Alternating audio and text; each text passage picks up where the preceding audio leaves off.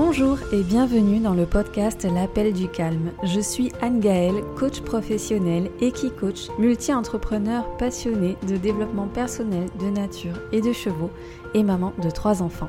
Ma mission est de vous guider pas à pas et en douceur sur la voie de la sérénité. Tous les 15 jours, je vous partage ici des clés, des outils, des ressources bien-être ainsi que mes expériences pour vous inspirer et vous amener à retrouver le calme en vous et autour de vous. Ensemble, faisons de chaque épisode un espace de respiration, un moment pour vous. Alors, à tout de suite pour un nouvel épisode. Hello, hello, chers amis, je suis ravie de vous retrouver aujourd'hui. J'ai l'impression que ça fait une petite éternité qu'on ne s'est pas parlé, donc je suis vraiment contente de reprendre cet épisode aujourd'hui avec un nouveau format, un format court pour vous délivrer des clés concrètes, des astuces et des réflexions pour vous donner le petit ou le gros coup de boost dont vous avez peut-être besoin en ce moment. Alors ces épisodes-là seront des épisodes spécifiques que je sortirai ponctuellement et avec une tonalité un peu différente des épisodes habituels où je cherche davantage à partager mes réflexions tout en y apportant de la nuance. Ici, je serai beaucoup plus directe et parfois même incisive en mode coaching, mais coaching poussif. Donc ça ne parlera peut-être pas à tout le monde, je le sais, mais euh, typiquement, ce type de clés de réflexion que je vais vous partager sont aussi des clés qui m'aident de mon côté à me bouger les fesses quand je procrastine, à me motiver quand j'hésite sur quelque chose, à agir quand je doute, etc., etc.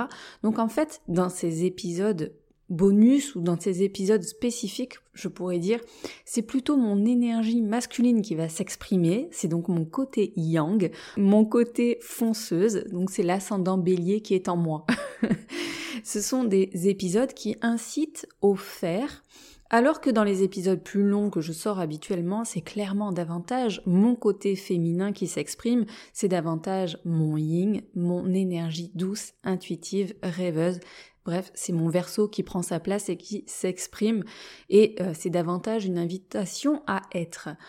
Donc avec ce nouveau format d'épisode, c'est une invitation à trouver l'équilibre entre les deux, entre le faire et le être, finalement à être dans le faire et à faire dans le être. Donc j'espère que ce format court vous plaira aussi. Et on y va tout de suite avec le thème d'aujourd'hui, la concentration, et je vais vous proposer du coup trois clés pour améliorer votre concentration.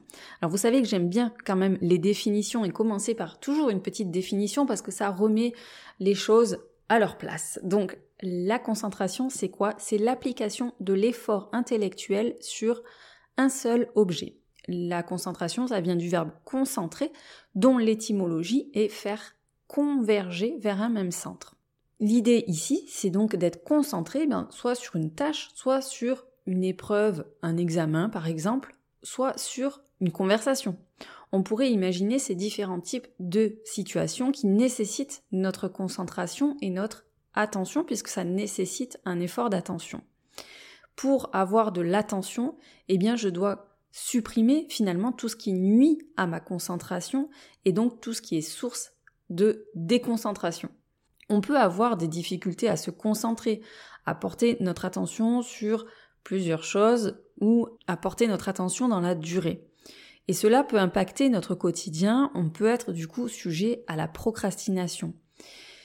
Exemple, si je veux réviser un sujet pour en vue de mon bac qui approche ou si je souhaite écrire un article pour le déposer euh, sur mon blog. Et que parallèlement à ça, eh bien, je ne peux pas m'empêcher de consulter mon smartphone sur lequel je vais aller euh, vérifier mes mails, consulter mes réseaux sociaux. Je vais passer d'une application à une autre, alors que je l'ai fait probablement peu de temps avant, et tout ceci pendant un certain temps. Et puis je vais me dire, non mais attends, j'étais en train de faire euh, mes révisions, j'étais en train d'écrire cet article, je vais m'y remettre. Sauf que se reconcentrer à ce moment-là sur la tâche va nécessiter un effort supplémentaire. C'est comme devoir pomper davantage dans notre réserve de concentration et d'attention pour se remettre à cette tâche, à cet objectif. On se laisse beaucoup distraire dans nos sociétés par eh bien, toutes les distractions possibles, toutes les sources de divertissement qui nous entourent, et par l'espèce d'émulation qu'il y a autour de nous. Alors je vais vous délivrer ici trois clés si c'est votre cas, si vous avez l'impression parfois eh bien de papillonner, d'avoir l'esprit qui s'évade facilement, qui se disperse. Voyons ensemble comment avoir une meilleure concentration, comment améliorer sa concentration. Dans concentration, il y a donc se concentrer et il y a le mot centrer. Donc comment se centrer? Pour se centrer, eh bien, j'ai besoin d'être présent déjà à moi-même, d'être disponible pour l'objet de mon attention, de ce ce sur quoi je dois porter mon attention et de ce sur quoi je dois me concentrer. Donc je vais ici me mettre dans les dispositions, c'est-à-dire me préparer intellectuellement et physiquement à la tâche que j'ai à faire, à ce qui se passe autour de moi, à l'épreuve que je vais euh, faire, à l'examen que je vais passer, etc. Donc je vais ralentir un petit peu mon rythme et je vais redescendre dans mon corps, me concentrer un petit peu sur ma respiration, quelques instants suffisent, juste me dire, ben tiens, comment c'est dans mon corps, comment est ma respiration, est-ce qu'elle est rapide, est-ce qu'elle est, euh, euh, lente, comment, comment c'est? Et puis simplement, voilà, observer comment c'est dans son corps, et puis observer aussi euh, ses pensées. Est-ce que je suis en train de penser à ce qui s'est passé hier, ou est-ce que je suis en train de penser à ce que je dois faire encore juste après? Hmm, Non, je vais juste revenir ici maintenant. En fait, ce qu'on veut ici obtenir comme état, c'est un état de disponibilité dans sa tête et dans son corps. Je dis bien dans sa tête et dans son corps. Il faut pouvoir relier les deux pour être pleinement concentré parce que, en fait, si je suis déconnectée de mon corps, je vais être beaucoup dans le mental, mais je vais avoir cette espèce d'envie de bouger, cette agitation physique. Et si j'ai une tâche intellectuelle à faire, ça va être difficile de se concentrer.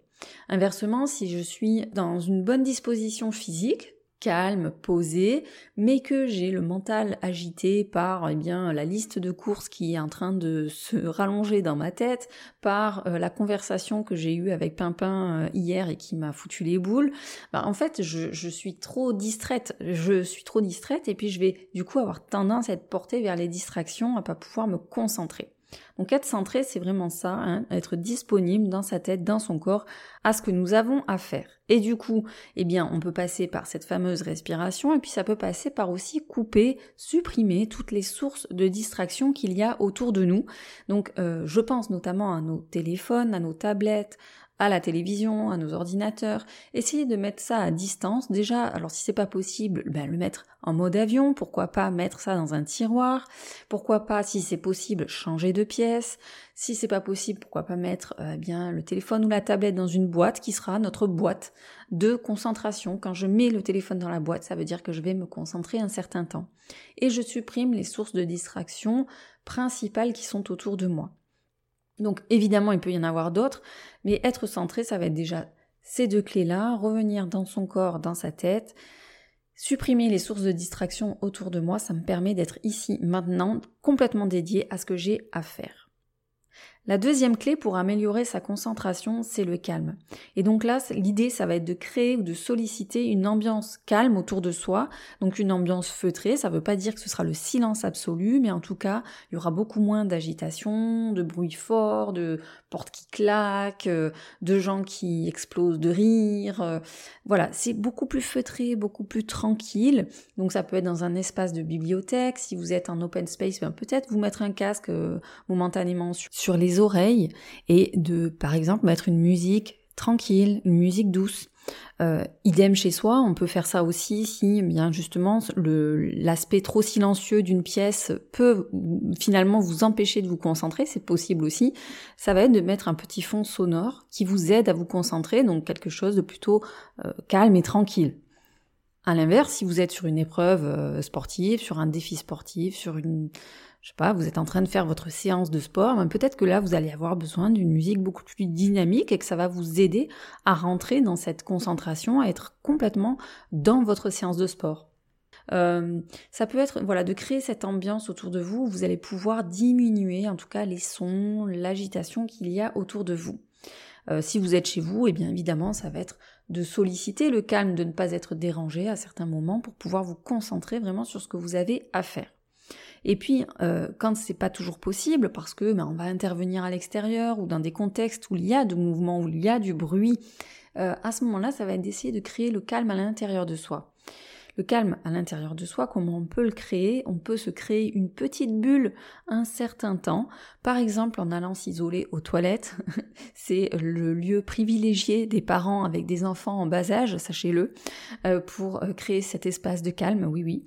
Euh, et puis ça peut être aussi peut-être d'aller dans sa voiture quelques instants, ça peut être de créer ce petit moment où on s'enferme là dans son mental complètement, où on va visualiser ce que nous avons à faire, où on va euh, se reconnecter donc à cette respiration dont je parlais tout à l'heure, faire ces petits exercices de centrage, et puis eh bien à ce moment-là, en quelques instants seulement, ça permet de faire comme un petit sas de décompression et de créer une bulle autour de soi pour faire revenir ce calme, pour permettre à son esprit d'être beaucoup plus disponible et pour permettre à son corps d'être beaucoup plus disponible aussi. Et enfin, la troisième clé pour améliorer sa concentration, c'est la clarté. Alors, pour gagner en clarté, qu'est-ce que je peux faire? Je peux faire des listes, je peux faire des checklists de matériel, de moyens nécessaires, de personnes que je dois contacter, être voilà au clair sur tout ce dont je vais avoir besoin et donc avoir quelque chose de détaillé, de précis. Je peux aussi faire donc un plan d'action précis, c'est-à-dire organiser les différentes étapes, mobiliser les moyens nécessaires, avoir une idée très claire du temps requis pour effectuer cette tâche, et puis ranger, ordonner, organiser mon espace, mes idées, mon matériel.